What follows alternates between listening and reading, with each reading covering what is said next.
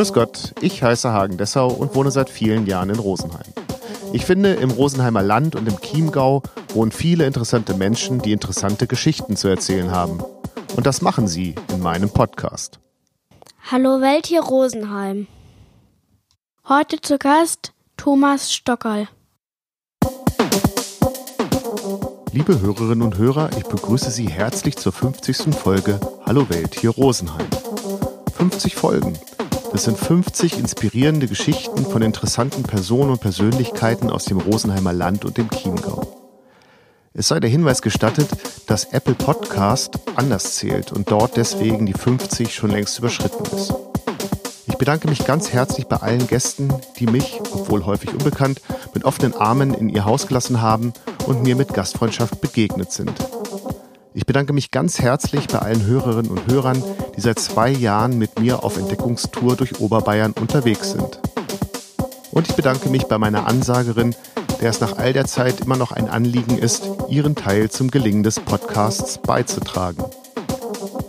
Jetzt wünsche ich Ihnen viel Spaß mit der 50. Folge Hallo Welt hier Rosenheim, die letzte Folge im Jahr 2021 es folgt eine kurze Podcast-Pause zum Jahreswechsel. 2022 erscheinen bald wieder spannende Geschichten von spannenden Menschen aus dem Rosenheimer Land und dem Chiemgau. Ja, grüß Gott, ich bin Thomas Stockerl. Ähm, ich freue mich, dass ich interviewt werde vom Hagen. Ich habe äh, vor langer Zeit mal Malerei studiert an der Kunstakademie in München, auch dann eine Ausbildung zur Kunsttherapie gemacht. Das war schon ein bisschen abenteuerlich alles, fand ich in meinem Leben. Bin seit vielen Jahren jetzt Kunstlehrer, auch am, jetzt am Karolinengymnasium die letzte Zeit. Und ein Lebenswunsch ist lange Jahre eigentlich offen geblieben. Ich wollte mal mit irgendeinem Auto lange, lange wegfahren. Und das hat dann gerade so geklappt in meinem Leben und deswegen will der Hagen jetzt mit mir reden. Genau, herzlich willkommen. Und du hast freundlicherweise die Cliffhanger schon so gesetzt, dass man das jetzt ergänzen kann. Also ähm, du hast, kann man sagen, eine Weltreise gemacht in einem, wenn ich mich richtig erinnere, in einem umgebauten Militärauto? Nö, viel, viel einfacher eigentlich. Es ist einfach so ein moderner Kastenwagen, ein VW Grafter, also ähnlich wie der Sprinter. Ah, das waren jahrelange Überlegungen. Ein altes Fahrzeug, viele fahren mit Militärfahrzeugen. Und, ähm, und wie groß und wie klein und so. Und äh, dann kam dabei ein relativ modernes Fahrzeug heraus, was gewisse Vorteile auch hatte und auch Nachteile. Und als du gefahren bist mit deiner ähm, Ehefrau, war die zu dem Zeitpunkt schon schwer krank. Ja, das muss man fast so ein bisschen länger erzählen. Das ist irgendwie die, ein bisschen das Tragische an dieser Geschichte, was auch wieder das Faszinierende ist. Ich habe vor sieben Jahre vorher muss man so ein Sabbatjahr anmelden als Lehrer und dann wird man ein Jahr lang freigestellt. Und da wollte ich weg. Und dann habe ich drei Jahre lang, äh, habe ich ein Jahr lang so ein Auto gesucht, habe es drei Jahre lang ausgebaut oder viel ausbauen lassen, aber auch kräftig mitgeholfen. Und dann näherte sie sich so langsam der Termin der Abfahrt. Ich hatte Pläne im Kopf, äh, wir könnten doch ähm, einfach in die Mongolei fahren, also vier Tage, fünf Tage über Russland, müssten wir jeden Tag 1000 Kilometer fahren. Dann müssten wir, wenn wir im August starten, gucken, dass wir schnell noch über die Himalaya Pässe von, durch, dann durch China, dann über die Himalaya-Pässe, bevor sie zuschneien, äh, nach Asien und dann äh, den Winter in Asien verbringen. Das war so dieser erste Plan und das machen wir mit diesem Fahrzeug. Und dann ist meine Frau anderthalb Jahre vor Abfahrtstermin, vor Beginn des Sabbatjahrs, äh, Zufallsfund beim Arzt, äh, eine der Krankheiten, die man nicht haben möchte in diesem Alter. Also wir waren so 57, 58. Und dann war alles in Frage gestellt. Also tödliche Krankheit ähm, wird ihr wahrscheinlich irgendwann das Leben kosten. Ist jetzt leider auch so passiert, lange nachher. Und was machen wir? Und äh, ich hatte anderthalb Jahre Zeit, das noch zu erwägen. Habe dann andere Reiserouten geplant, habe mir dann überlegt, äh, zuletzt lass uns doch einfach in den Nahen Osten fahren. Das ist harmlos, da gibt's keine großen äh, Tropenkrankheiten. Äh, das sind friedliche Länder, die Kaukasus Kaukasusländer. Das sind nette Menschen, da ist auch kein nennenswerter Tourismus, der auch wieder irgendwie so eine Reise, eine authentische Reise verhindert, glaube ich. Also das stand im Vordergrund, eine authentische Reise Eine, zu machen. Ja, als Reisender irgendwo anzukommen und nicht als Tourist. Also wir haben die Erfahrung in diesem Sabbatjahr auch ge- mit, mit Asien gesammelt, als Tourist von Hotel zu Hotel. Das ist was ganz, ganz anderes. Das kannst du nicht vergleichen. Und mir hat's auch nicht gefallen. Also du, du wirst halt äh, distanziert von irgendwelchen Leuten, die mit Touristen zusammenarbeiten, bedient, behandelt oder mit Tipps versorgt. Und äh, eine authentische Reise, du bist einfach unterwegs und es begegnen dir Leute, die, also gerade dort, wo wir waren, ähm, die, glaube ich, so Reisende aus Europa häufig noch gar nie gesehen haben. Also du sch- schlägst in irgendeinem so Dorf aus, auf mit deinem Fahrzeug und du, ich habe jetzt gerade ein Bild vor Augen und irgend, das war glaube ich Armenien oder Georgien. Ja, wir bräuchten eigentlich mal wieder Gemüse und dann versuchst du rauszufinden, wie gibt's denn hier Gemüse? Da gibt's gar keine Geschäfte.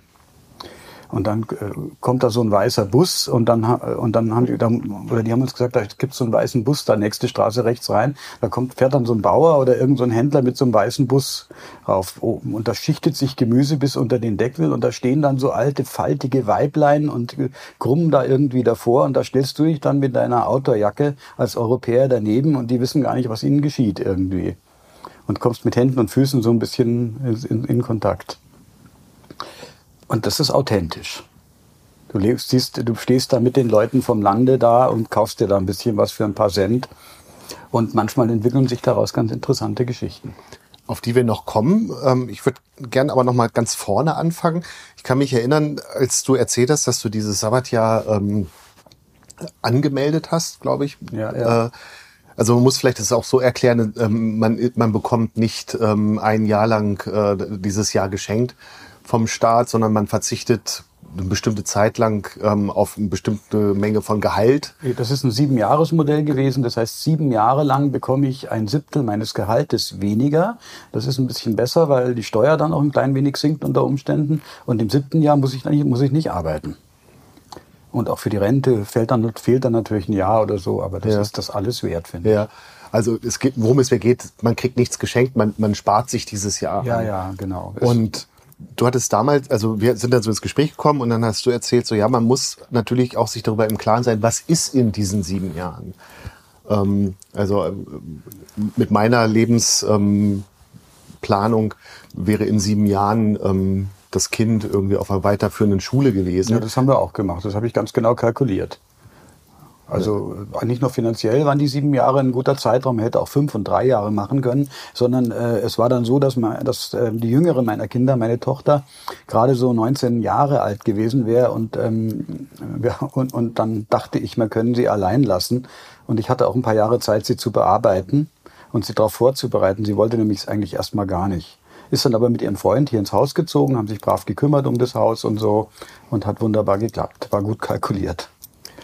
Und da, dann, ähm, wie, wie wächst so ein, so ein Gedanke? Also es gibt ja, es ist ja ein Unterschied, ob ich diese Fantasie habe, ja, man müsste mal bis zu diesem Augenblick, wo das äh, wahrscheinlich auch mit dem Kauf des Autos dann auf einmal deutlich konkreter wird. Ja. Also ist das etwas, was bei dir entstanden ist oder was ihr immer gemeinsam auch entwickelt habt? Also mit dieser Weltreise, ich, also unsere Freunde würden schon sagen, dass würden in jedem Fall sagen, dass ich der Treibende war und Drängende war.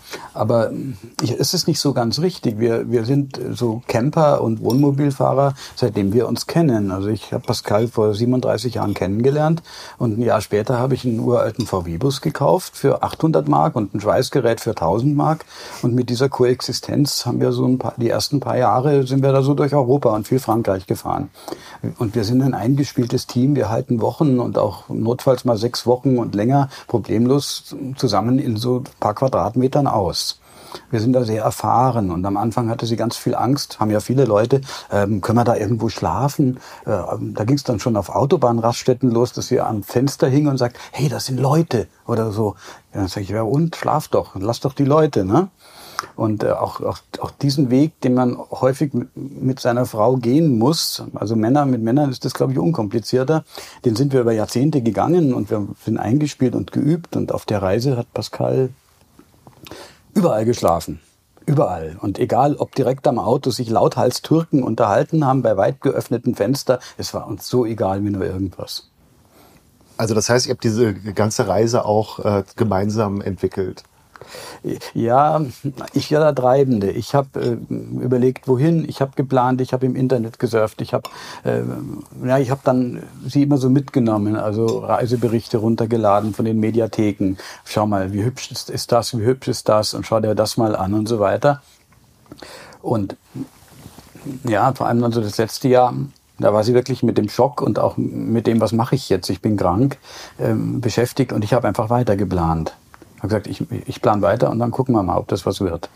Und die wollte auch erst, ich weiß nicht, ob, ich, ob das jetzt reinpasst, aber die wollte eigentlich auch, hat sie irgendwann hat sie gesagt, nee, du, ich komme da nicht mit, ich mache das nicht. Also das arbeitet ja mit dir. Ich muss gucken, dass ich mich heile. Und für mich war klar, ich habe nicht geglaubt, dass eine Heilung möglich ist. Also ich glaube an die Diagnostik moderner Medizin und nichts an anderes. Und ich glaube, dass Heilung einfach war von vornherein von Seiten der Ärzte her eigentlich nicht äh, eine Option. Aber meine Frau glaubte daran und sagte, ich muss nur genug Meditation oder irgendwas machen und dann geht das schon. Und so sechs Wochen vorher oder zwei Monate vorher hat sie dann irgendwann mal gesagt, du Thomas, ähm, ich komme mit.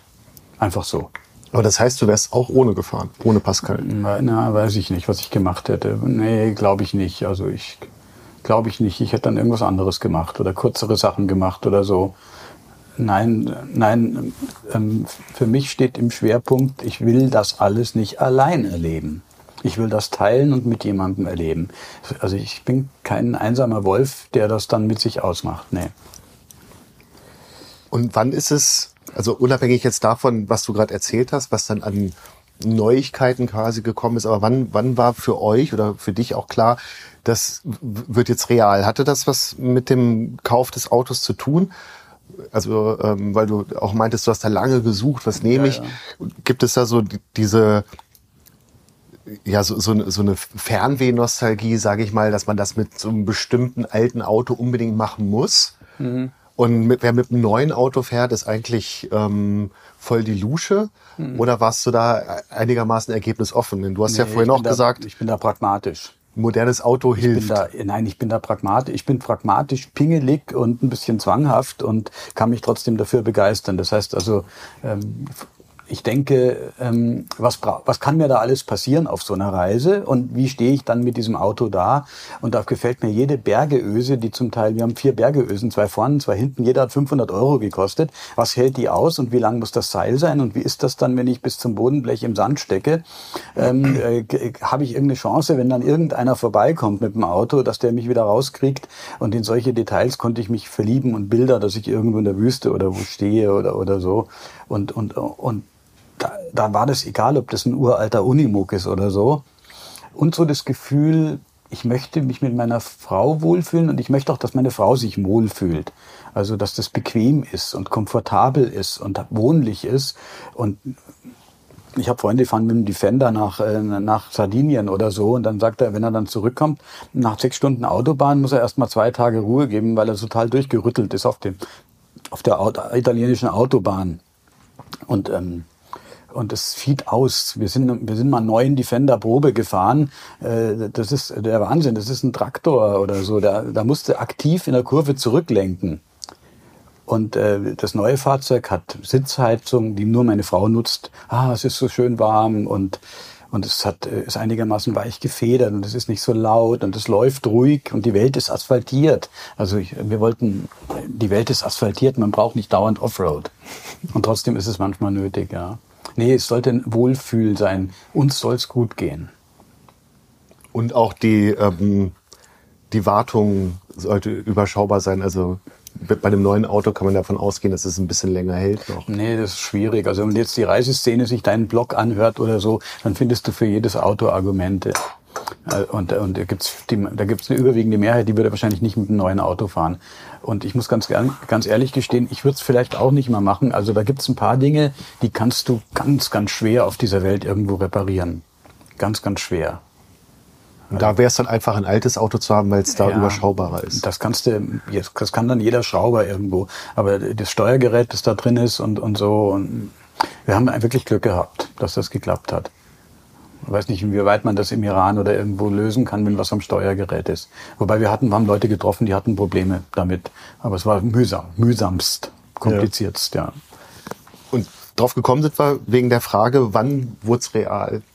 Wann, keine Ahnung, real war das für mich vom, es, es kam immer näher. Real, es kam immer näher. Also mit dem Ausbau des Fahrzeugs passiert eine wichtige Stufe. Das wird jetzt was. Und es wächst und so. Und das Fahrzeug ist da. Und das, äh, also der fahrbare Untersatz ermöglicht es. Und, und, äh, und dann äh, wird es ein Stück realer, wenn du konkret anfängst zu planen. Wie komme ich denn in den Iran? Da brauchst du bergeweise Papiere. Musst beim ADAC 20.000 Euro hinterlegen auf ein, irgendein Treuhandkonto als, als, als Kaution für das Fahrzeug, weil das, das sind die Zollvorschriften und, und, und, und kompliziert, ja. Carnet de Passage braucht man da. Und dann wird's noch realer, wenn das Geld dann weg ist und wenn das, äh, wenn das Visa dann plötzlich kommt mit, mit arabischer Schrift und so, dann ist es noch realer und so wird's immer spannender, die letzten Momente. Na, ich denke auch, so, wenn man so sieben Jahre in, in nach vorne plant. Mhm. Das ist ja eben total ja, am Anfang ist es diffus. Was genau. will ich? Ach, lass uns doch mal gucken. Wie sieht denn Taiwan aus? Wie sieht denn Afrika aus? Das wäre doch auch toll. Lass uns doch mal hier gucken. Ah, Alaska wäre doch schön. Also da, da guckst du so in alle Richtungen. Was würdest du denn gerne? Ähm, wo ich nicht hingeguckt habe, war interessanterweise Südamerika irgendwie. Das fand ich so kompliziert und irgendwie reizt es mich nicht. Aber so Mongolei, China, ich glaube, es war gut, dass wir es nicht gemacht haben. Das war sehr schön, was wir gemacht haben. Und dann kam, wie gesagt, die Diagnose dazu und dann ja auch dieses Hin und Her oder, oder dass Pascal gesagt hat, nee, eigentlich will sie nicht fahren und dann ja doch. Ja, ja. Du sagst zwei Monate vorher. Wie ist denn das? Ähm, also erstmal, wie hast du darauf reagiert und wie hat auch das Umfeld darauf reagiert? Das Umfeld hat eine höfliche Zurückhaltung geleistet. Im Nachhinein haben sie uns gesagt, ähm, also manche sind ja damit gar nicht klargekommen, dass ihr weggefahren seid in der Situation. Und die fanden das einfach rücksichtslos und, und nicht verantwortungsvoll, was wir da getan haben. Ähm, also das Umfeld hat sich da mit direkten so Konfrontationen zurückgehalten.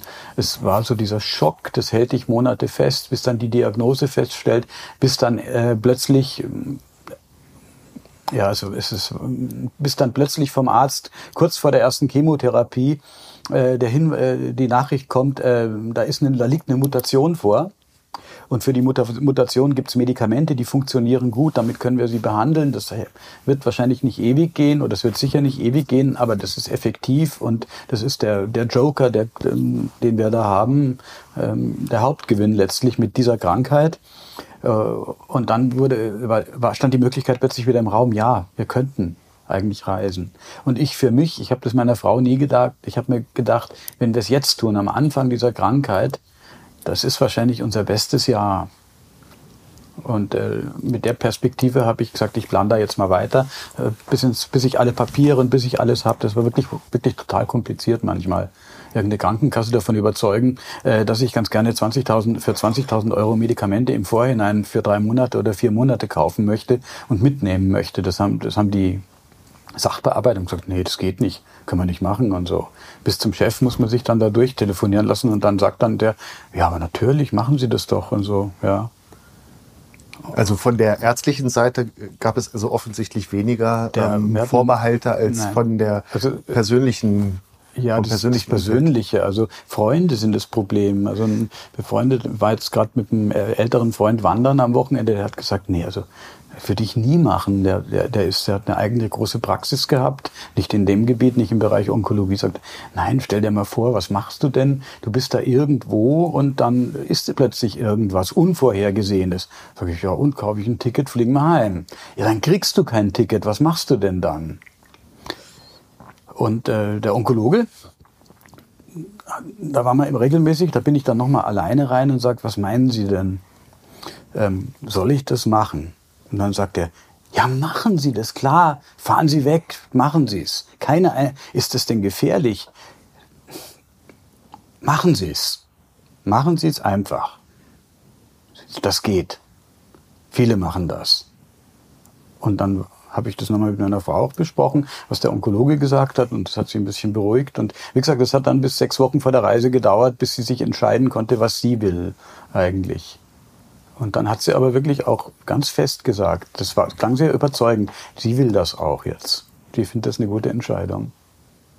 Und ich kann mich erinnern, dass du erzählt hast, ähm, dass das aber auch schon eingeplant werden musste, dass ihr ab und zu nach Hause fliegen müsst? Oder? Äh? Naja, die Medikamente sind halt, ähm, haben Einfluss auf Leber, Niere und, und überhaupt andere Blutwerte müssen auch immer wieder regelmäßig gemacht. Und das haben wir, haben wir regelmäßig gemacht. Aber jedes, in jedem dieser Länder, in dem wir waren, ein, ein, eine Geschichte für sich, ein Abenteuer für sich, die man jetzt kann, kann er irgendwas erzählen. War jedes Mal kurios. Also das geht zwischen ähm, in Georgien, ähm, äh, waren wir in so einem Hotel von einem deutschen Journalisten und äh, dann haben wir und da sind viele so Deutsche, die da leben unterwegs, auch die deutsche Gemeinde und der haben gesagt, geht nicht in Georgien in irgendein Krankenhaus. Du wirst da keinen Arzt finden, der auch nur ein Minimum an Kompetenz hat. Man kann sich sein Examen da schlichtweg kaufen.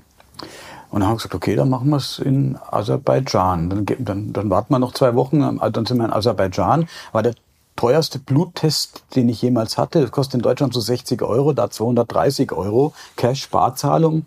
Zwei Stunden nach dem Test hatte ich das äh, Ergebnis auf dem Handy. Zehn Minuten später hatte ich es meinem Onkologen zugemeldet und die Antwort äh, kam zurück, hm, wunderbar, machen Sie weiter.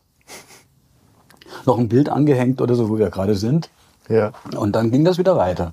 Und im Iran ging es was so ein bisschen zäher, ging aber auch, bis man da irgendwie so weitergeführt worden. Die, die Touristenbeauftragte des Krankenhauses erstmal bekam, die ein paar Brocken Englisch konnte, aber dann haben die das auch geschafft, einen Bluttest zu machen. Und der dann weitergeleitet. Manchmal habe ich abfotografiert und weitergeschickt und manchmal kam er digital.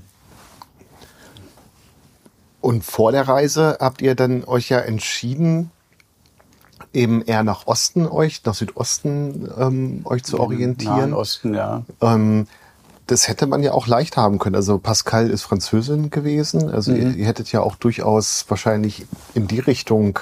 Du Afrika meinst du? Oder ja, oder auch einfach auch so die äh, Mittelmeerküste Europa. In Europa runter. Nee, ich will ja eine Fernreise machen. Ich will ja nicht Europäer kennen. Ich will raus aus diesem, damals, entschuldigt lieber alle Euro, Europäer, damals wollte ich raus aus diesem scheiß Europa, dieses überregulierte und, äh, und so. Ich wollte in eine, hatte so ein Gefühl von Freiheit in, äh, irgendwo entdecken zu können. Ähm, ich bin im Moment sehr froh, dass wir hier so solide aufgestellt sind mit der Pandemie und all diesen Dingen. Und es ist ein wunderbar organisiertes Land, aber manchmal, das merkt man an den ganzen Verschwörungstheoretikern, ist der Mantel auch ein wenig eng, den wir hier tragen. Und ich wollte raus aus Europa, was ganz anderes erleben. Also ich, wir haben, wir haben, wir haben ja immer Camping gemacht und Wohnmobilurlaube. In Europa war uns vertraut. Und Frankreich auch. Afrika wäre eine Option gewesen. Genau, da wärt ihr sprachlich auch gut unterwegs gewesen. Ja, habe ich alle Länder durchgeguckt und ja. so. Und die Länder, die Französisch sprechen, da ist, sind die Taliban, da ist Bürgerkrieg, da wäre nicht so viel übrig geblieben. Die Routen sind kompliziert, immer wieder Länder dazwischen, die gefährlich sind, Truppenkrankheiten. Ähm, es ist wirklich straighter und einfacher gewesen, in den Nahen Osten zu fahren als nach Afrika. Was auch klimatisch, auch klimatisch. Ja. Mit einer kranken Frau und, äh, und nicht mehr die Jüngsten durch, durch ähm, tropische Zonen am Äquator. Äthiopien ist die Hölle, muss wunderschön sein, aber ist höllisch heiß. Ich weiß nicht, ob wir das so gut gepackt hätten. Wir hatten echt Wohlfühlklima. Ich habe meine Route so geplant, dass wir immer so, immer wenn wir 500 Kilometer weitergefahren sind, wieder ein mildes Klima hatten. Und so näherte sich langsam der Winter und äh, als wir dann im Iran waren, nicht weit von Weihnachten entfernt, äh, hätten wir auch wohin fahren können, wo es wieder 35 Grad gehabt hätte und konnten das so austarieren. Aber es ist trotzdem ja nicht ähm, der erste Gedanke, ne? Also dass man, wenn man so sagt, wo, macht man stabilen Urlaub, also jetzt politisch stabilen Urlaub, mhm. dass man dann so in, in Nahen Osten kommt. Du meinst du von der Gefahr her oder ja, so? Also so Nö, das hatte ich mir überlegt an den Reiseberichten. Äh, es ist ein völliges Gerücht, äh, dass diese Länder gefährlich sind. Also, also auch der Iran, der, Iran, also es wird durch Medien und durch, durch diese große Politik werden Gefährlichkeiten hochgespielt, die äh, real nicht existieren. Also der iranische Staat äh, mag äh, schwierig sein. Und wir waren auch mal zwei Tage im Polizeigewahrsam, weil wir was falsch gemacht hatten, was völlig harmlos ist aus unserer Sicht. Nämlich? Ja, ich weiß es gar nicht so genau. Die haben uns das nicht erzählt. Äh, äh, wir haben da irgendwo übernachtet. Es war abends und spät und wir wollten, wir haben einen Übernachtungsplatz gesucht. Die Pascal saß im Dunkeln neben mir irgendwo eine Straße auf dem Lande ohne Lampen und hat geschaut, ob da irgendwo mal ein Weg rechts in diese Steinwüste abgeht. Und dann sind wir da rechts reingefahren, dann nochmal rechts gefahren. Dann standen da so ein paar Bäumchen mitten im Nichts. Oh, das ist toll. Da schlafen wir jetzt. Und am nächsten Tag ging es dann los, dass da plötzlich Polizei kam und so da war ein paar Kilometer vorher so ein Stacheldrahtzaun an der Straße. Da dachte ich, ja, Militär, was ist da? Irgendwie war man da zu nah dran für die. Und dann haben die uns festgehalten und dann so in iranischem Englisch, ähm, you, you have been in the wrong place. Äh, äh, und, und dann immer wieder gesagt, das sei sehr ernst und so. Und dann haben sie uns halt interviewt und dann zwei Tage später Pässe kontrolliert, Handys kontrolliert und total toll versorgt. Wir waren in so einem pa Pavillon mit Kelims und mit den, mit den iranischen Führern an der Wand. Wir waren zwei, zwei, zwei Familien und zwei Autos. Und ähm, am nächsten Tag sind sie dann gekommen und alles in Ordnung, wir dürfen wieder fahren, viel gute Reise gewünscht und ganz freundlich und heiter und locker gewesen. Und diese Verhöre waren witzig in so einer desolaten Polizeistation. Ähm, ja, aber kann man ausbreiten, was man da, was wir da alles so erlebt haben. Also das nettes Erlebnis war noch, als wir in diesem Pavillon waren, da saßen wir dann so, haben so rumgeguckt und so, alles so schick. Das sind bestimmt überall, überall Mikrofone, sagt der Pierre. Also von wir waren mit Franzosen unterwegs. Die ganze Reise auch? Nee, das hat sich so ergeben. Wir haben den Isfahan kennengelernt und dann hat sich die Gruppe getrennt ein wenig und dann sind Pierre und die und Yvette, glaube ich, ja, sind mit uns mitgekommen. Wir wollten noch ein bisschen mehr nach Süden. Und dann ist uns das in der ersten Nacht passiert. Und ähm, da wir in dem Pavillon und dann haben äh, Yvette und Pascal angefangen, äh, vor allem Pascal angefangen zu singen. Äh, La Liberté, die Freiheit und so weiter. Und ähm, dachten wir, wenn die das jetzt hören oder so, wenn da wirklich Mikrofone sind, es war und ähm, irgendwo in Gefangenschaft praktisch, in einer Pseudo-Gefangenschaft, da, da zu singen, äh, fand ich sehr kurios irgendwie. Und am nächsten Tag war das aber alles ausgestanden und mag sein, dass jetzt da vier Aktenordner im Iran existieren, gefüllt mit äh, vielen Daten, die wir gegeben haben.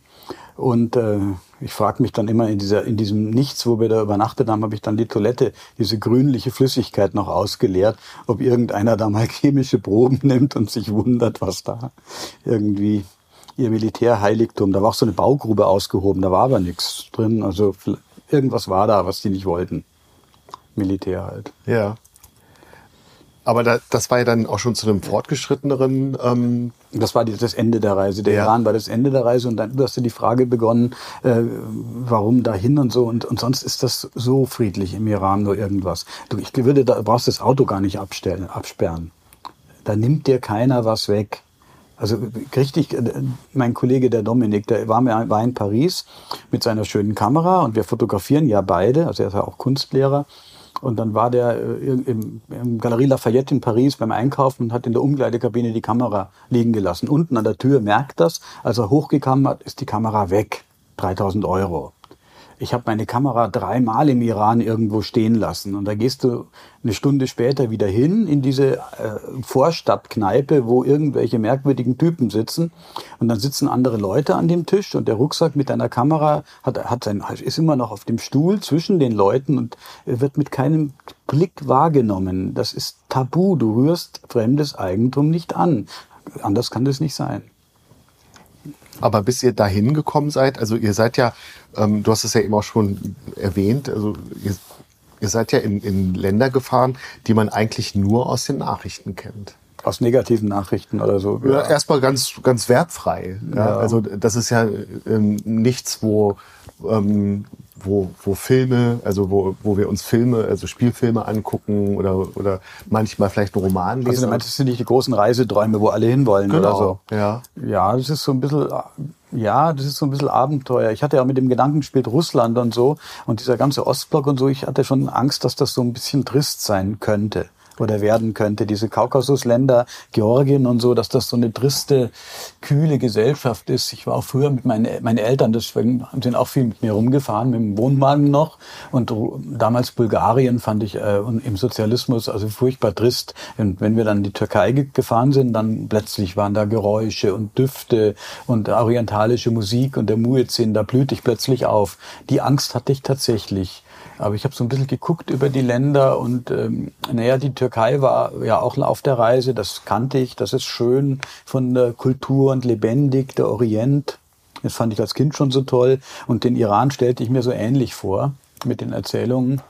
Und die Länder dazwischen, da haben wir einfach mal geguckt, da dachten wir, die Berge sollen schön sein, schauen wir uns halt die Natur und die Berge an. Und, äh, und, und dann gucken wir halt einfach mal, wie das ist. Ne? Und es war überraschender und interessanter und, und aufregender, äh, als ich mir vorgestellt habe, ja. Und wie war dann genau eure Route, bis, bis ihr dann im Iran gewesen seid? Also wir sind ähm, auch so dieses Aufbrechen, das war so ein, im August, da regnet es ja immer so bei uns und da hat es so richtig runtergekübelt. Und wir waren auf der Autobahn und ich schickte in unsere WhatsApp-Gruppe mit unseren Freunden rein, so Leute, jetzt sind wir weg. Und ich bin so froh, wenn ich raus bin aus diesem verpissten Sommer da irgendwie hier. Und äh, dann sind wir eigentlich in zwei Tagen bis Istanbul durchgefahren. Fast. 2000 Kilometer. Also Sonntagmittag waren wir in Istanbul. Freitagabend losgefahren weil die anderen haben auch gesagt, oh, ich mag da, die meisten Leute, die sagen ja 300 Kilometer jetzt fahren oder so, ah, ist furchtbar anstrengend oder so. Wir sind schon auch gewohnt zu fahren. Also 1000 Kilometer an einem Tag geht schon auch mal, wenn es unbedingt sein muss. Und ähm, Istanbul und dann haben wir gesagt, wir fahren jetzt also die Schwarzmeerküste lang. Das ist nicht so bekannt und so vertraut. Das kennen keine Ahnung, was da los ist. Und da gucken wir mal, was da passiert oder so und sind dann so die Schwarzmeerküste runtergetuckert, Haselnussplantagen, am Ende dann Teeplantagen und keine deutschen Touristen. Die Gastarbeiter, ganz viele Gastarbeiter, die im Sommerurlaub äh, ähm, in die Türkei zu ihrer Familie gereist sind, aber keine, keine Deutschen. Da ist kein richtiger, richtiger Deutschlandtourismus. Das ist schon toll. Du triffst, du bist in irgendeiner Stadt und du willst dir eine Handykarte kaufen, weil du wieder telefonieren willst mit zu Hause. Und dann sind tausend Leute um dich rum, die Deutsch sprechen und die sich begrüßen, plötzlich als Freunde begrüßen, weil sie selber in deinem Land leben und, und mit dir und, und du kommst mit denen ins Gespräch und, und die sind kontaktfreudig. Also wunderbar, wunderschön gewesen. Türkei und dann, dann Georgien. Magst du was fragen oder soll ich einfach nee, weiter erzählen? Äh, äh, ich melde mich dann schon. Soll ich einfach Route weiter erzählen? Ja, genau. Einfach vielleicht erstmal die Route und dann. Ja. Also dann, dann Georgien und da so ein bisschen rumgegeistert, bis in die Berge rein, auch gewandert in den Bergen, äh, mehrfach in Tiflis gewesen und dann von Georgien nach Aserbaidschan. Anders geht's nicht. Du kannst nicht, äh, Moment, du kannst nicht von Aserbaidschan ja, dann wieder zurück nach Georgien von Aserbaidschan, weil Aserbaidschan und Armenien, das war ja kürzlich mal wieder am Aufflammen, die verstehen sich ja gar nicht. Da gibt's ja immer noch dieses, dieses Gebiet, äh, in dem auf aserbaidschanischer Terrain, glaube ich, und da leben aber auch Armenier, das, das umstritten ist, Bergkarabach, also die streiten miteinander. Also du musst dann wieder von Aserbaidschan zurück und dann kannst du nach Armenien und dann kannst du in den Iran erst wieder. Und von Aserbaidschan, die Grenz Grenzübergänge sind zu. Und wir hatten auch Angst, dass wenn die den aserbaidschanischen Stempel im Pass sehen, das gibt's auch auf dieser Welt, dass du dann einfach nicht rein kannst oder so. Also wenn du mal in Israel bist, das war so das, eine mögliche Option, dass wir bis Israel fahren, durch Saudi-Arabien durch. Wenn du da mal bist, dann geht kein Weg mehr raus. Da kommst du in keins der Nachbarländer mehr raus. Die darfst du nicht. Also wir hatten auch einen zweiten Pass dabei. Auch dafür gibt es Tricks, den bekommt man nicht auf dem Schwarzmarkt, sondern ganz offiziell, aber ähm, normalerweise auch wieder nicht. Äh, das wäre die Option für Israel gewesen, dass wir da vielleicht irgendwie wieder rauskommen. Dann zweiter Pass plötzlich. Ähm, du hast ja eben gesagt schon, dass ihr überall herzlich willkommen gewesen seid, auch im Iran eigentlich letztendlich ganz gut behandelt worden seid. Ja. Ähm, hat die politische Situation, also jetzt damit meine ich wirklich die administrativ-politische Situation, mhm. für euch irgendeine Rolle gespielt? Ja, nur in dieser einen Situation, wo die also so überempfindlich reagiert haben, als wir am verkehrten Ort da scheinbar irgendeiner Militäranlage zu nahe gekommen sind, da merkt man, das ist wirklich ein mächtiger Staat, der mit pingeliger Bürokratie da jetzt, da fängt so ein Räderwerk an zu laufen. Also die haben, die Polizisten, als wir da ja, rein mussten in diesen Hof von der Polizei, die haben gelacht und waren freundlich. Es war ihnen klar, dass das alles völliger Quatsch ist. Das sind Europäer, die da einfach halt ähm, das Land entdecken wollen. Aber sie mussten einen Tag lang recherchieren, dokumentieren, um am Ende zum selben Ergebnis zu kommen. Ja, aber es ginge ja auch also durchaus dieser Gedanke, dass man sagt, na ja, ähm, das ist ein, ähm, ein Staat, der eine politische Führung hat, die meinem Ansatz an politischem Miteinander naja. total entgegensteht. Eigentlich kann ich da nicht hinfahren. So denke ich nicht, ja, weiß ich, doch, ich denke schon so. Also so als, als Trump in Amerika an der Regierung war, ich gesagt, da fahre ich nicht hin oder so, das kann nicht sein oder so. Äh, was sind das für Menschen, ne?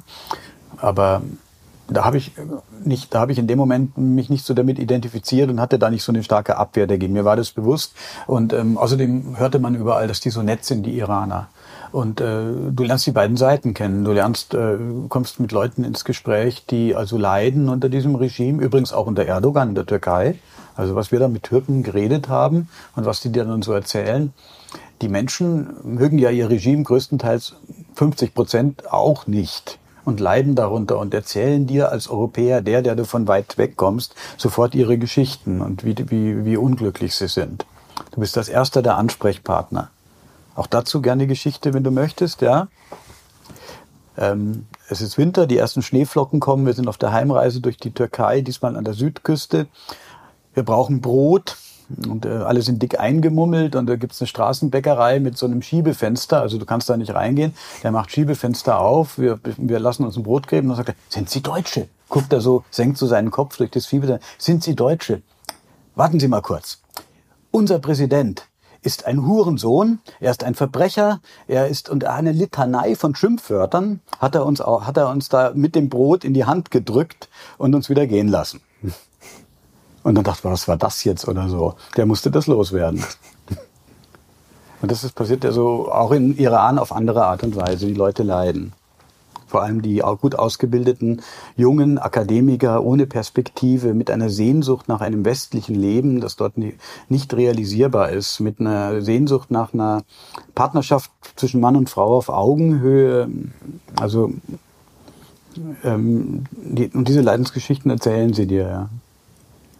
Und in, inwieweit Sie, habt ihr euch dann als Repräsentanten unseres Kulturkreises gesehen? Also du hast ja selber auch gesagt, du wolltest raus aus dem ähm, mickrigen Deutschland und, und ähm, ein bisschen nervigen Europa, also Mitteleuropa.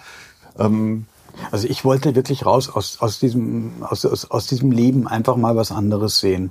Und äh, lange Zeit war wirklich im Vordergrund, ähm, die Welt ist überall besser als hier in Europa. Das ist so eine enge, beengende Welt hier äh, und überall auf der Welt begegnen dir die Menschen anders und mit dieser Euphorie sind wir eigentlich beide so auf Menschen zugegangen. Pascal ist unglaublich kontaktfreudig sowieso und ich bin auch mit diesem positiven, ein, äh, positiven Bild äh, auf diese tollen Menschen überall zugegangen. Ja, ja und ja. trotzdem sehen die euch ja eben als ähm, Deutsche also in dem Augenblick repräsentiert ja. ihr ja ein, ein System, ja. von dem ihr eigentlich gerade mal eine, ein Jahr lang Urlaub machen wolltet. Ja, ja, ist halt die Frage, wenn du triffst, für, was du für den repräsentierst. Also für, für, für manche ebenso Jüngere äh, waren wir Leute aus einem aus einer Welt der Sehnsucht, auf jeden Fall. Und ja, häufiger eigentlich. Also die Iraner sind sowieso unglaublich. Die sind ja einfach auch ähm, durch ihre Religion und Weltanschauung so kontaktfreudig. Also egal, wo du herkommst oder so, äh, du, du, die müssen dich einladen oder so. Du kommst da in keinen Supermarkt da rein, ohne dass der dich dann am Abend durch die Stadt führen will. Mhm. Also so ein Mini-Supermarkt sagt, ich würde Sie gerne heute Abend, sagt er auf Englisch, äh, durch meine, ich würde Ihnen gerne meine Stadt heute Abend zeigen. Kommen Sie bitte mit.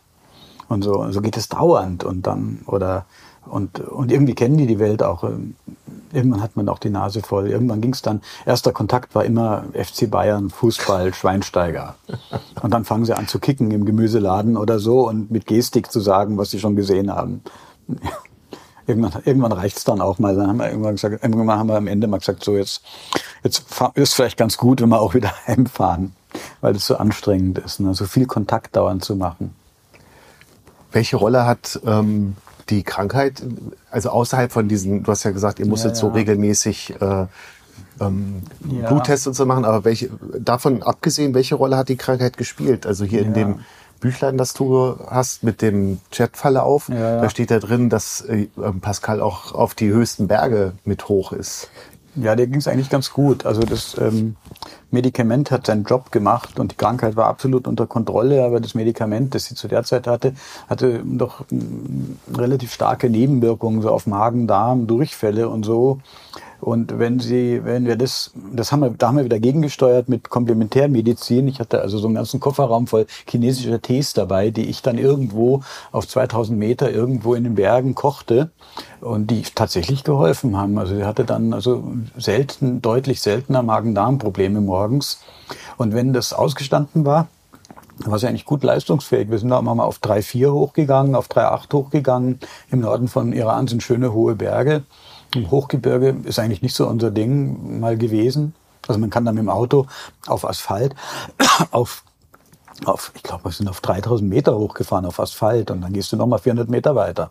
400 Höhenmeter. Das hat, wir haben uns viel bewegt. Es ging wirklich sehr, sehr gut. Einmal war eine kritische Situation, da war eigentlich nicht viel. Jetzt habe ich mich verschluckt.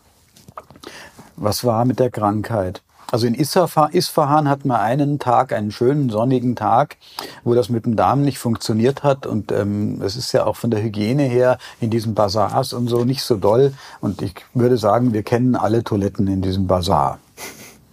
Das war nicht schön. Aber das war dann auch wieder gut am nächsten Tag. Und einmal auf, der, auf, der, auf dem Weg von Tiflis, also der Hauptstadt von Georgien, zur aserbaidschanischen Grenze, fährt man durch eine sehr einsame Halbwüste, Sandwüste.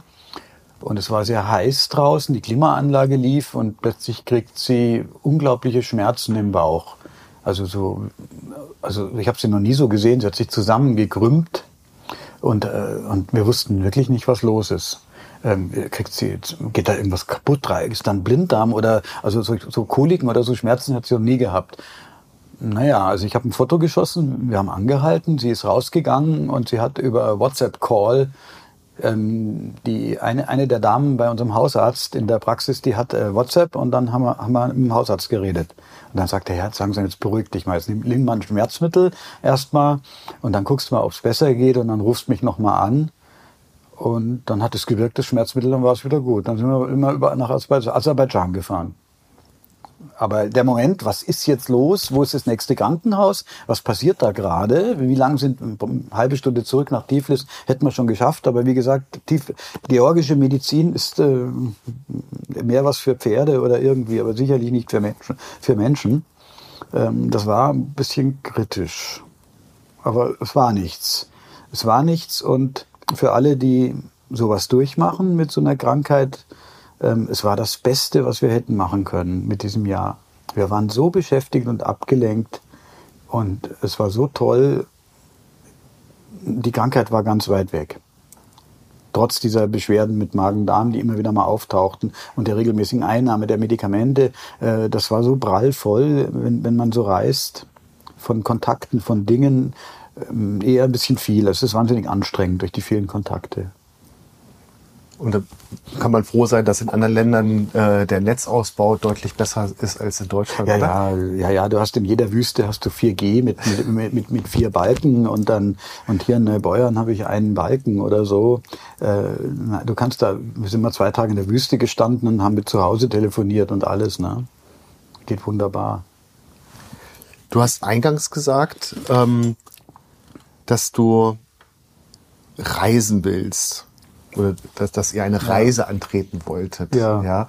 Und hast das ja auch von Tourismus klar abgegrenzt. Ne? Ähm, ja. Äh, aber du hast das ja, finde ich, schon ein bisschen anklingen lassen. Ist, ist das auch anstrengend? Also Ach, damit, mein, damit meine ich gar nicht so sehr diese Schlafsituation und, und die Nahrungsbeschaffung, sondern ja. auch so dieses permanente du, wieder, wieder einsteigen auf eine neue Situation. Ja, ja, du, du bist vor allem, du weißt nie, was der nächste Tag an Kontakten bringt und, und du musst dauernd Kontakt machen.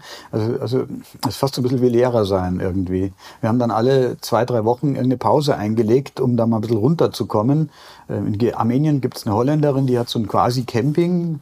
Da waren wir mal drei, vier Tage. In Isfahan sind wir drei, vier Tage in so ein altes ähm, orientalisches Hotel gegangen. In Aserbaidschan waren wir in einem Luxushotel zweimal. Äh, die haben so riesige Luxusteile da für wenig Geld. Und in Georgien waren wir in Tiflis, also wir sind immer wieder in so Hotels, um einfach mal in so einen privaten Bereich zu haben. Du hast keinen privaten Bereich, wenn du als fremder Reisender irgendwo da mit deinem Auto aufschlägst, plötzlich stehst und so. Ähm, also du kannst davon ausgehen, wenn du irgendwo an einem ruhigen Bach stehst in Georgien, dann war das so eine Nacht, du machst morgens den Rollo hoch vom Ding, da steht einer am Auto, hält den Daumen hoch und sagt, ey, super Auto, so etwa, ne, zeigt er dir, und dann will der mit dir reden, ja. Und dann geht es schon, geht der Tag schon los, bevor du noch was im Bauch hast. Zehn Minuten später kamen dann, darüber haben wir schon gesprochen, zehn Minuten später kamen dann zwei äh, junge Mädels, die waren vielleicht so 15 Jahre die Straße runter und hatten so ein georgisches Instrument in der Hand. Ich weiß den Namen nicht mehr.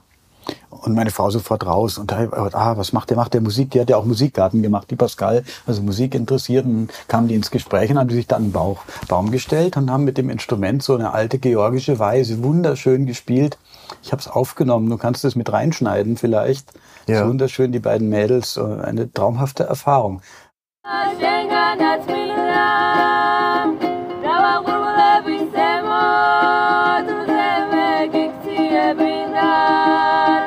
მე დაგიღამე ჩემო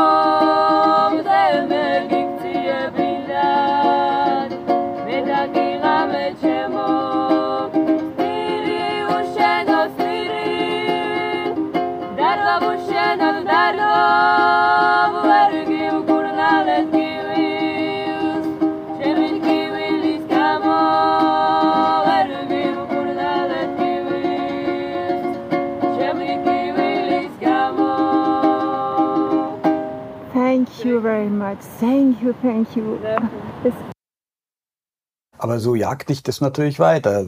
20 Minuten später, äh, an diesem Tag, fahren wir in die Berge, so eine Schotterstraße, ähm, schreit es irgendwo. Ich habe das Fenster halb offen. Und wir, sind, wir haben halt einfach auf alles reagiert, was uns dazu zugestoßen. Das, da, hey, da hat's geschrien. Wer war das und wieso? Wir waren schon sehr tief in den Bergen, nur noch kleine Bergdörfer und so. Ja, da war so ein alter Mann, und der wollte scheinbar mitgenommen werden, so anhaltermäßig. Und ja, dann haben wir den zu uns ins Auto reingesetzt. Pascal ist nach hinten, dann saß der neben mir, hat, er hat kräftig nach Ziege gerochen, in so einem alten Fellhaarmantel. Und der konnte kein Wort von irgendeiner Fremdsprache und hat bloß immer mit Finger gezeigt, wo ich fahren soll. Ich dachte, ja, der will halt nach Hause, der wohnt da oben oder so. Und das hört aber nicht auf und es wurde immer schlimmer. Und dann musste ich durch den Bach durchfahren mit dem Auto und dann über so eine Brücke aus Baumstämmen. Und es wurde immer gruseliger, wo er gesagt hat. Und ir äh, irgendwann kam dann kam er dann wo an in so einem Dorf und da waren ein paar Jüngere da. Und die konnten so ein bisschen Englisch. Und dann sind wir ausgestiegen. Und dann äh, habe ich dem erzählt, ja, wir haben den mitgenommen da unten vor zwei Stunden oder so und wir, wohnt der hier? Und dann fangen die an zu lachen. Die hatten mit dem mittlerweile geredet und er sagt, nee, nee, der wollte euch, der wollte euch sein Land zeigen. Einfach nur. Ah, okay. Und dann haben wir den da gelassen. Ja, der kommt schon wieder heim. Wir kümmern uns um den. Und so ging das. So, so kriegst du keine Minute Ruhe manchmal an so einem Tag, ne? Es ist zwar total cool, was du da erlebst und was du da siehst. Aber es ist auch irgendwie Adrenalin und, und irgendwann brauchst du mal eine Pause. Und so geht es dauernd fast, manchmal Tag für Tag. Ne? Ja, weil man wahrscheinlich auch so ein, du hast ja an, vorhin auch erzählt, dass man so die Fantasie hat, der Ostblock ist schwarz-weiß früher gewesen. Ne? Und, und, und dann kommt ihr ähm, wobei ihr natürlich nicht im Ostblock gewesen seid, aber ähm, und, und seid dann auf einmal so Panavision Multicolor. Ähm, also ihr, ihr fallt dann natürlich auch auf. Ne? Ja, deswegen hat er auch geschrien. Also wir haben sofort gecheckt, äh, das ist was anderes, das ist was Besonderes oder so. Und äh, hat uns angehalten. Aber die machen das auch, gell? Also und die, und äh, die, sind, die gehen auf dich zu. Äh, das ist so anders wie bei uns. Wir, wir waren dann zu Hause und wollten Schlitten fahren gehen über Weihnachten nach der Reise. Und wir hatten nicht genau gefunden, wo wir parken sollen. Das war so bei Kufstein, da irgendwo in Österreich. Was macht meine Frau, wie sie es gewohnt war von der Reise? Sie sprintet raus, spricht die ersten zwei Österreicher an. Hey, hallo und so weiter. Der wusste erst mal gar nicht, was der sagen sollte.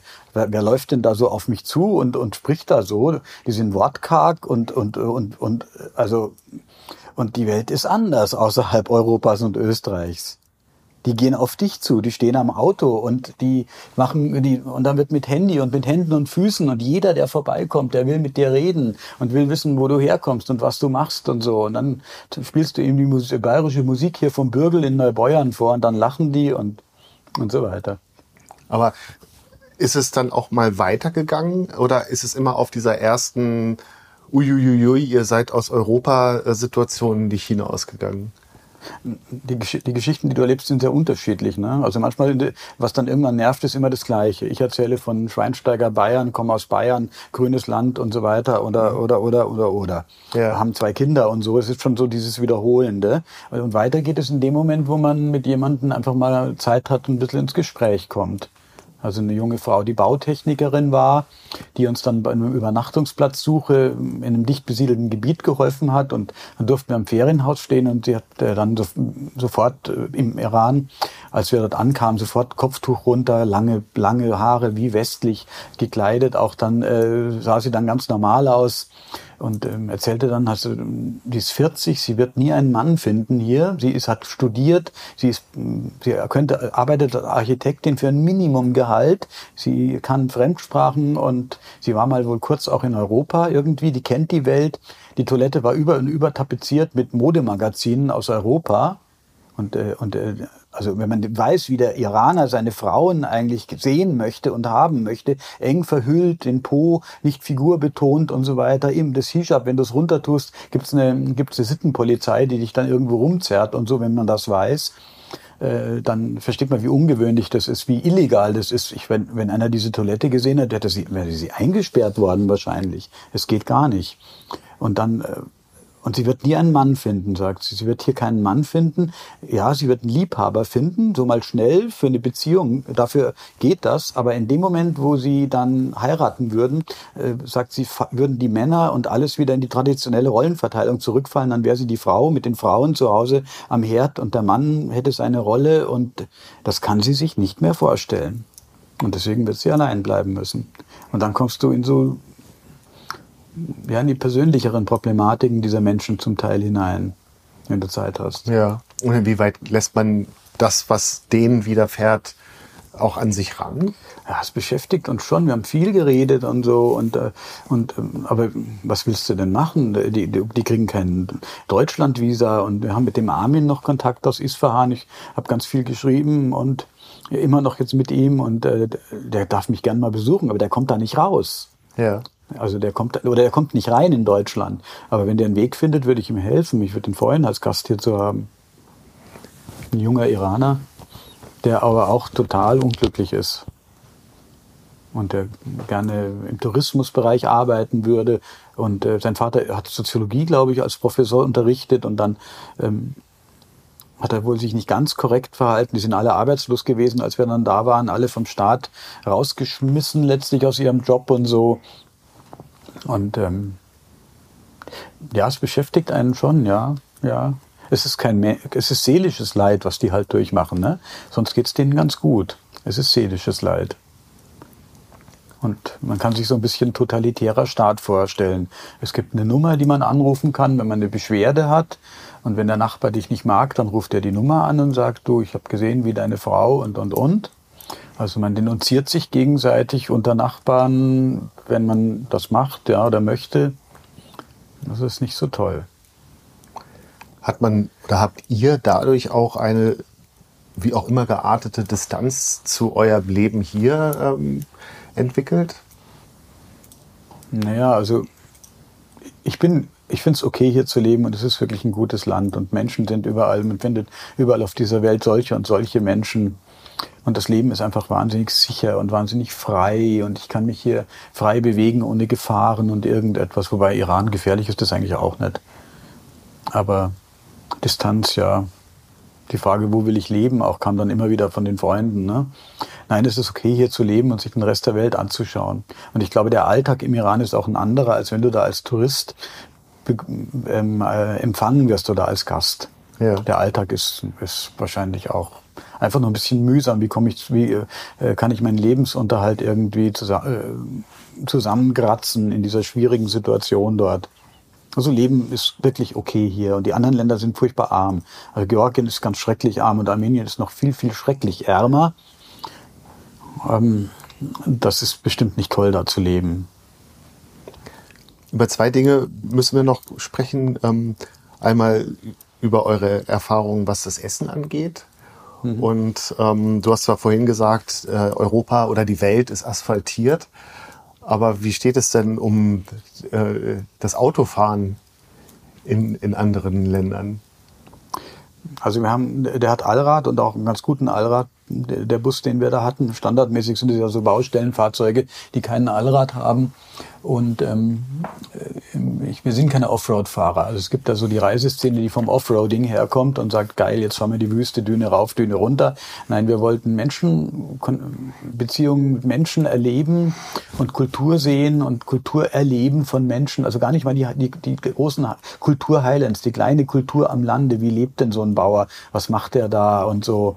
Und das waren wirklich auch die schönsten Erlebnisse, die wir hatten. Und, und wenn du auf den Hauptstraßen bleibst, ist die Welt asphaltiert. Du kommst überall hin, auch im Iran. Ähm, die schlechtesten Straßen sind Armenien. Also da brauchst du auf Asphalt eigentlich ein Allradfahrzeug und da ist bestimmt auch einiges kaputt gegangen, weil die, weil die Asphaltstraßen extreme Löcher haben, die du gar nicht ausweichen kannst. Also irgendwann hast du auch nicht mehr den Nerv dazu, da Slalom zu fahren donnerst also immer wieder rein in diese Löcher. Der Rest ging einigermaßen. Georgien hat schlechte Straßen, Türkei hat, ähm, Erdogan baut da Highways bis ins fernste Anatolien hinein. Witzig ist aber, wenn du in der Türkei sagst, jetzt fahren wir runter vom Highway an der Schwarzmeerküste und schauen uns doch mal so Dörfer an. Dann plötzlich hast du Kiesstraßen mit 20 Prozent Steigung, wo du, glaube ich, ohne Allrad einfach nicht mehr hochkommst oder, oder, oder Angstschweiß vergießen musst in Strömen. Und da bin ich so ganz gemütlich hochgezuckelt dann mit dem Fahrzeug. Untersetzung reingetan, mit Schrittgeschwindigkeit durch tiefste Löcher und, und, und Baustellen vorbei. Äh, das geht dann mit einem, mit einem anderen Fahrzeug eigentlich fast nimmer. Außer du bist geübter Türke. Also, also die, die fahren das alles alles mit dem Mercedes irgendwie, mit der Mercedes-Limousine. Dinge, wo ich sage, das ist doch völlig unmöglich. Fahren die alle mit, mit irgendwelchen alten deutschen Mercedes. Aber ich nicht. Und wie war das Essen? Was habt ihr da für Erfahrungen gemacht? Ja, wir waren jetzt, äh, also ich, ich muss sagen, auch danach waren wir ja noch Vietnam sechs Wochen. Ich muss sagen, ich glaube, ich bin total etepetete mit Essen. Ich habe total Panik, mir eine Krankheit zu holen oder irgendwelches Zeug zu essen, was ich nicht kenne. Also da gibt's Reisende und Freunde, die da also weniger Probleme haben und wir haben ganz viel gekocht. Wir haben unseren Wohnmobil mit drei Flammenkocher und wir haben eingekauft und haben ganz viel gekocht und sind immer nur gelegentlich essen gegangen. Und das habe ich also schon, ja, ist das Fleisch? Wie lange ist das in der Sonne gelegen? Und so. Ähm, das war jetzt speziell auf dieser ersten Reihe, ersten Reise jetzt keine spektakuläre Erfahrung des Essen. Also ich würde jetzt nicht sagen, geh in den Iran, weil da gibt's so ein wahnsinniges Essen. Geh nach Georgien, da waren so ein paar ganz nette ein Eintöpfe, so ländlich-bäuerliche Eintöpfe, so an den Bergen in, im Kaukasus auf 2.000, 3.000 Meter. Ja, das, da, da war so ein bisschen Tourismus, da konnte man essen gehen und so. Meine, Türkei, doch einmal waren wir paar, äh, im Iran, ein paar Tage waren wir in so einem Hotel, das war ganz lecker. Also eine Sache, die, eine Sache fand ich ganz ungewöhnlich, die haben uns einen Salat aufgesetzt, der bestand aus Kräutern. Also das heißt ähm, Estragon und äh, Koriander und Petersilie und Pfefferminze, kein einziges Salatblatt dabei, ein reiner Kräutersalat. Unheimlich intensiv im Geschmack. Das habe ich öfters jetzt zu Hause kopiert dann mit Freunden.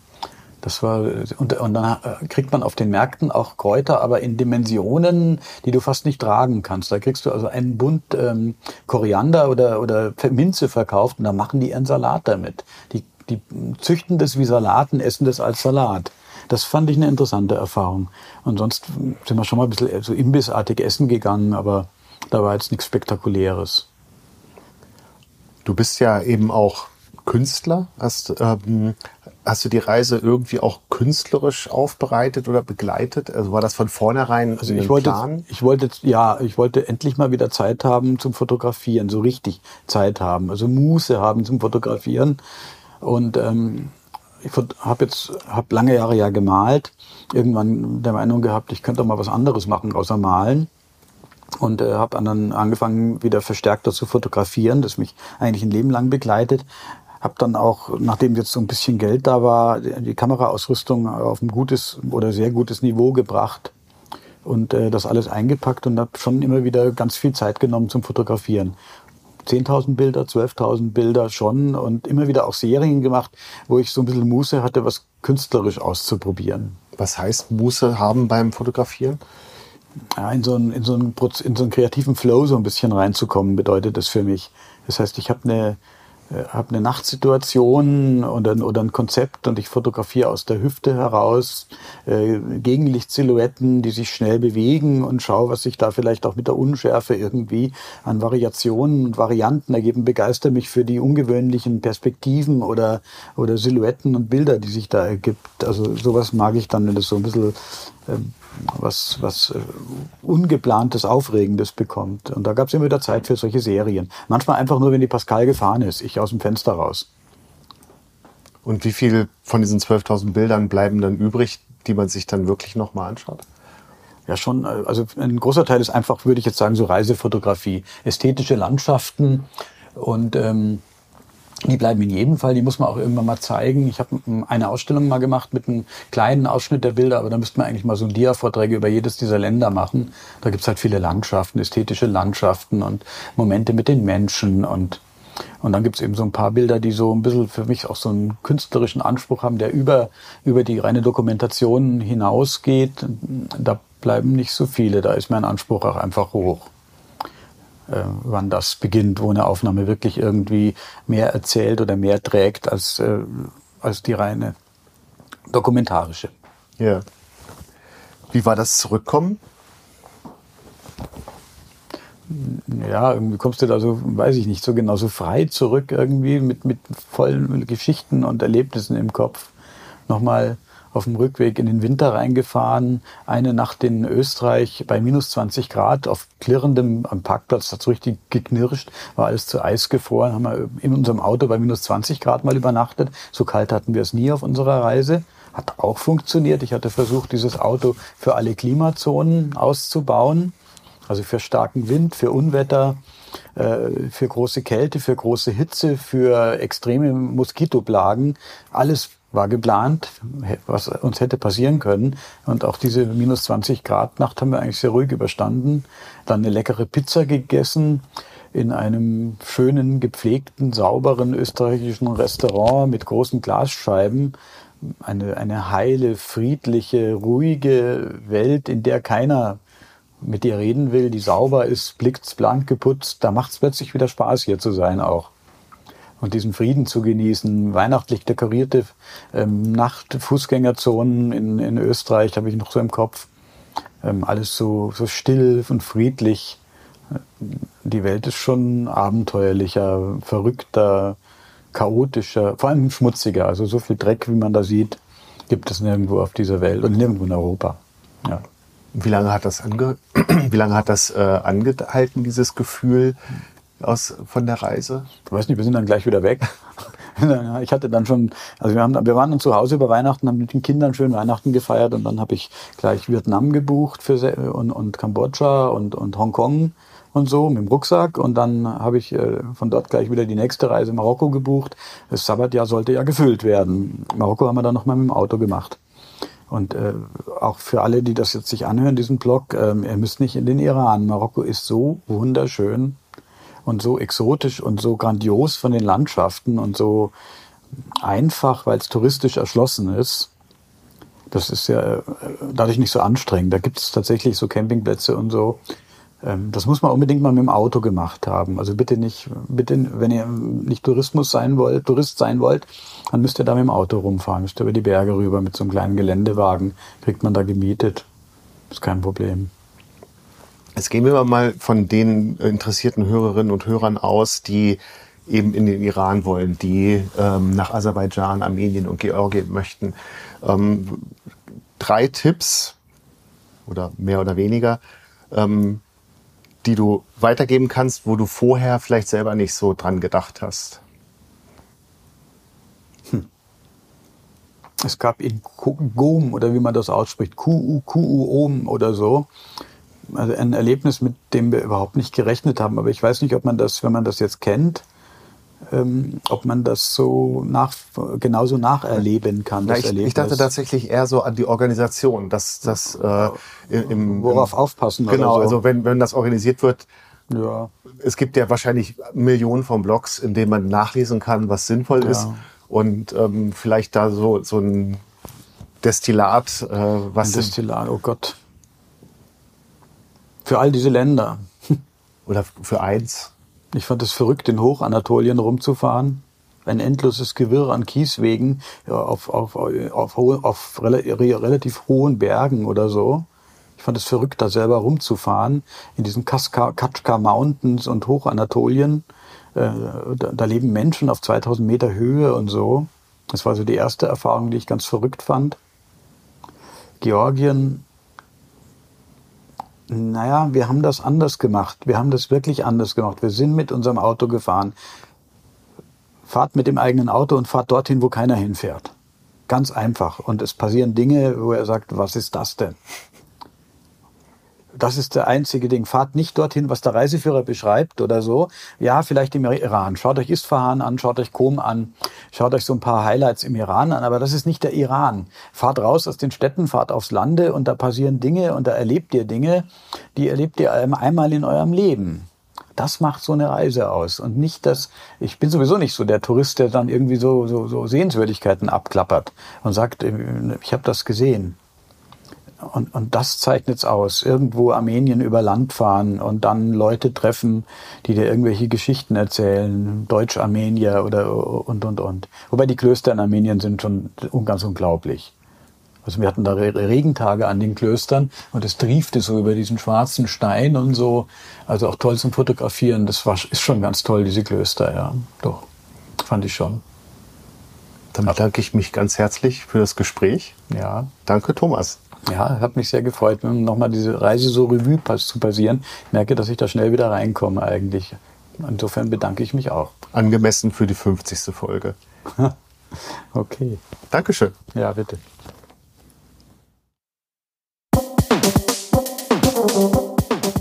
Das war Hallo Welt hier Rosenheim, Folge 50 mit Thomas Stockerl. Aufgenommen am 22.11.2021. Vielen Dank fürs Zuhören.